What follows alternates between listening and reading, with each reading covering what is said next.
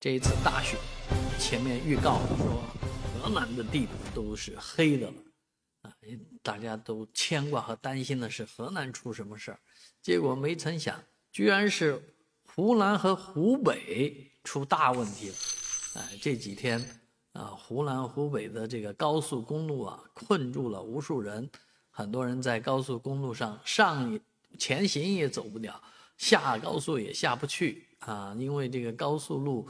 呃，结冰和积雪，而且是几天没有去清理啊！当然，有关方面也出来辟谣，说不是没清理，我们一天清三次，但是因为这个天气原因、冰雪的原因啊，这个清了没用啊，所以清过了你们当没看见啊，所以没办法，大家都在这个路上堵着。当然，也有人质疑。这个湖南、湖北的这个清雪方式是不是和河南的方式不一样？否则的话，河南没出事儿，怎么湖南、湖北出了呢？啊，当然，湖南、湖北的人也是非常的这个错愕和惊讶啊，因为我们这边是冻雨呀。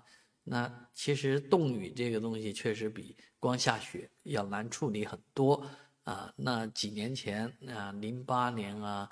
呃，那样子，贵州出冻雨啊，也是类似的这样的现象。确实，这样的天气啊，走在路上真的非常的危险，所以高速路不走也就不走了。而最近这几天呢，这个高铁、铁路也受到这些影响。